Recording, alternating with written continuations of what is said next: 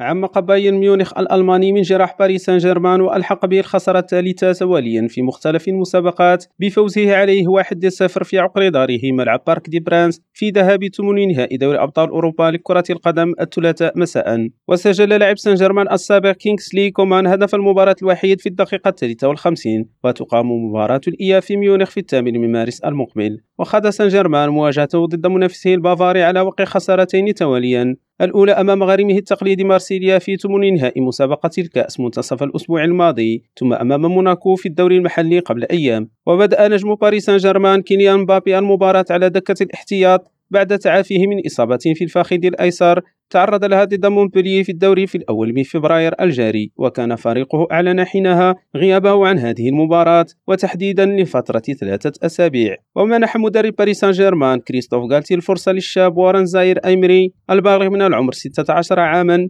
للعب أساسيا بعد أبلى بلاء حسنا في الآونة الأخيرة. وأصبح إيمري بالتالي أصغر لاعب على الإطلاق يخوض مباراة في الأدوار الإقصائية من دوري أبطال أوروبا. ودخل مبابي وسط التصفيق الكثيف من قبل أنصار فريقه في الدقيقة السابعة والخمسين وساهم في تنشيط الجبهة الهجومية كثيرا حيث كان أصحاب الأرض الأفضل في الشوط الثاني. وشكلت هجماتهم خطورة حقيقية على مرمى سومر حيث سجل مبابي هدفا لكنه كان في حالة تسلل.